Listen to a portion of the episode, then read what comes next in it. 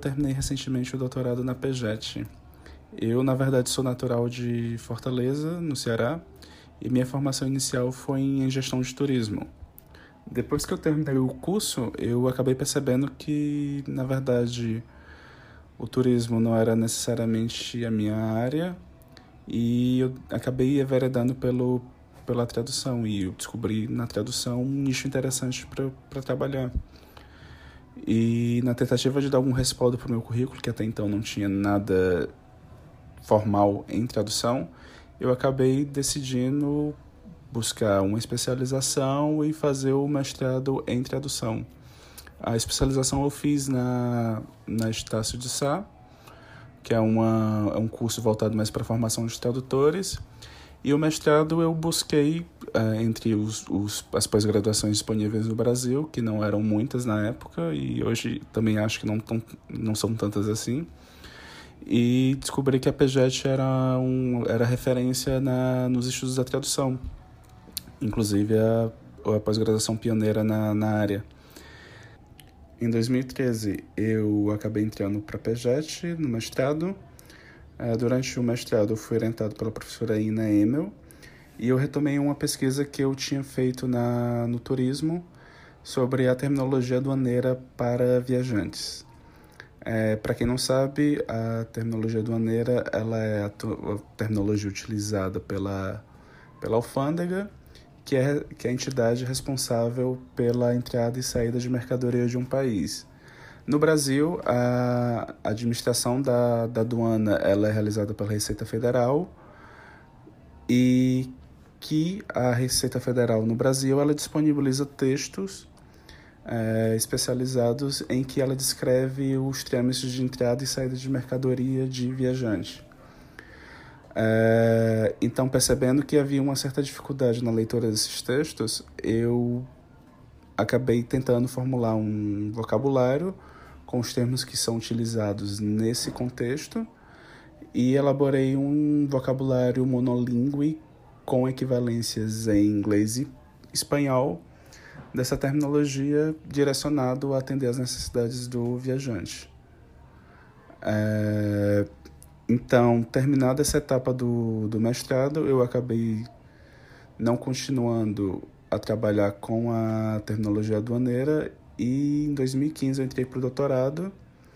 E no doutorado eu comecei a pesquisar sobre a arquitetura gótica. No doutorado eu fui orientado pela professora Adia Balbino. Uh, e para quem não sabe, a arquitetura gótica ela é uma expressão artística predominantemente europeia que surgiu ali nas imediações da, da atual Paris. E no, no século XI e que perdurou até aproximadamente o século XV. Ele surgiu ali na, na Badia de Saint-Denis e dali ele acabou se propagando e sendo reutilizado na maior parte da Europa e também numa parte da, do Oriente Médio. É, então esse estilo ele é marcado por, pelos arcos ogivais, que são arcos apontados, que permitem uma verticalização da, da estrutura. É, é importante dizer também que a maior, a maior, maior parte dos exemplares da, da arquitetura gótica são, são catedrais, igrejas no geral, mas mais notadamente as catedrais, por ser esses prédios imponentes durante a Idade Média e que tinham maior relevância dentro da, da comunidade onde ela estava instaurada, justamente pela própria disseminação do, do catolicismo na época. É, mas, enfim. E dentro da arquitetura gótica existem termos que são utilizados nessa área, como eu falei, o arco ogival, mas também existe o arco, é, o arco botante, existe o vitral, existe a, a abóbada nervurada, e, entre outros, que são termos que são utilizados dentro desse, desse âmbito. E na minha pesquisa de doutorado, o que eu e minha orientadora tentou fazer foi formular um, um, um repertório terminológico dessa terminologia para auxiliar na tradução de textos especializados da área em que o tradutor pudesse utilizar. Então, apesar de se haver uma, uma relação antiga entre terminologia, tradução, elaboração de repertórios, é, ainda não se fala muito sobre de como elaborar esse repertório para que ele de fato satisfaça as necessidades que são demandadas pelo tradutor. Ou seja, é, desde o início do processo tradutório, desde a da análise, da interpretação do encargo de tradução, é, quais são as necessidades que esse tradutor ele vai ter durante esse processo e como a, o, o repertório eles podem, os repertórios terminológicos eles podem ajudar nessa, nessa empreitada.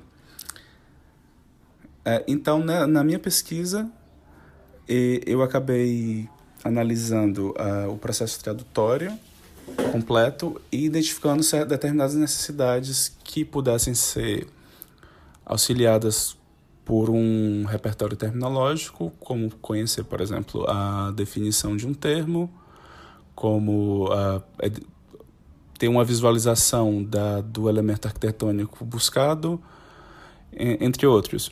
Então, para cada necessidade dessa, a gente propôs uma, uma solução terminográfica. Então, se havia necessidade de conhecer o significado verbal desse, desse termo, foi adicionado uma, uma, uma definição na proposta de vocabulário. É, houve a necessidade de visualizar o elemento arquitetônico, foi introduzido uma, uma ilustração nesse também nessa proposta e assim por diante. Então, por exemplo, as também as partes de, um, de uma perspectiva polissêmica dos termos, dos termos. Então, a gente trabalhou também de forma em que mais de uma acepção fosse contemplada nessa, nessa proposta. É, no fim, a gente produziu um glossário de 104 termos, aproximadamente ilustrado, e essas ilustrações elas foram obtidas durante o meu período de sanduíche, que foi na Universidade de Pompeu Fabra, e durante esse período eu pude viajar para determinadas é, catedrais na Europa em que eu pude fazer registros fotográficos dessa, desses elementos. Então eu pude visitar a própria Catedral de Notre Dame, a Abadia de Saint-Denis, que, é considerada a primeira do, da arquitetura gótica. Fui em algumas igrejas da, da Inglaterra, por exemplo, a Catedral de Canterbury, a Abadia de Westminster, entre outras. E dessas, e dessas visitas eu coletei uh, os registros fotográficos e adicionei ao trabalho. É, é importante também é, indicar que o doutorado de sanduíche ele foi muito importante para esse fortalecimento da, da, da, da questão teórica do trabalho, porque eu, dentro da Universidade Pompeu Fabra, eu fui recepcionado pelo grupo Willa Terme, que o Willa Terme ele é um grupo renomadíssimo em pesquisa sobre léxico, terminografia, termino, terminologia, e discurso especializado. Inclusive, a, a teórica com quem eu trabalho, a Teresa Cabré, ela é a fundadora desse grupo, embora ela esteja aposentada hoje em dia, ela participa em várias atividades do grupo e eu tive a oportunidade de conhecer e conversar com ela também. É, e lá na univers... e lá na, na Pompeu Fabra eu fui orientado pela professora Mercê Cassafon e, e tive a oportunidade também de, de trabalhar, de conhecer a forma com que eles trabalhavam, que ajudou bastante no desenvolvimento do referencial teórico da minha, da minha tese. Mas enfim, em resumo, foi essa a pesquisa que a gente realizou no doutorado. E agora que acabou, a gente pretende ainda publicar o, o glossário propriamente dito online em outra plataforma. E também esta, eu vou sentar ainda com a minha orientadora para saber como é a gente vai divulgar, como a gente vai recortar a tese para poder publicar em artigos ainda. Mas isso a gente ainda está pensando como vai fazer. Com relação a planos futuros, eu imagino que seja um problema para a grande maioria dos pós-doutorandos também. É, eu não tenho nada em específico em mente mas pretendo dar continuidade à vida acadêmica uh, e prestar concurso. Espero que, que aconteça eventualmente. Mas enfim, é isso. Espero que tenham gostado do, do podcast e até uma próxima.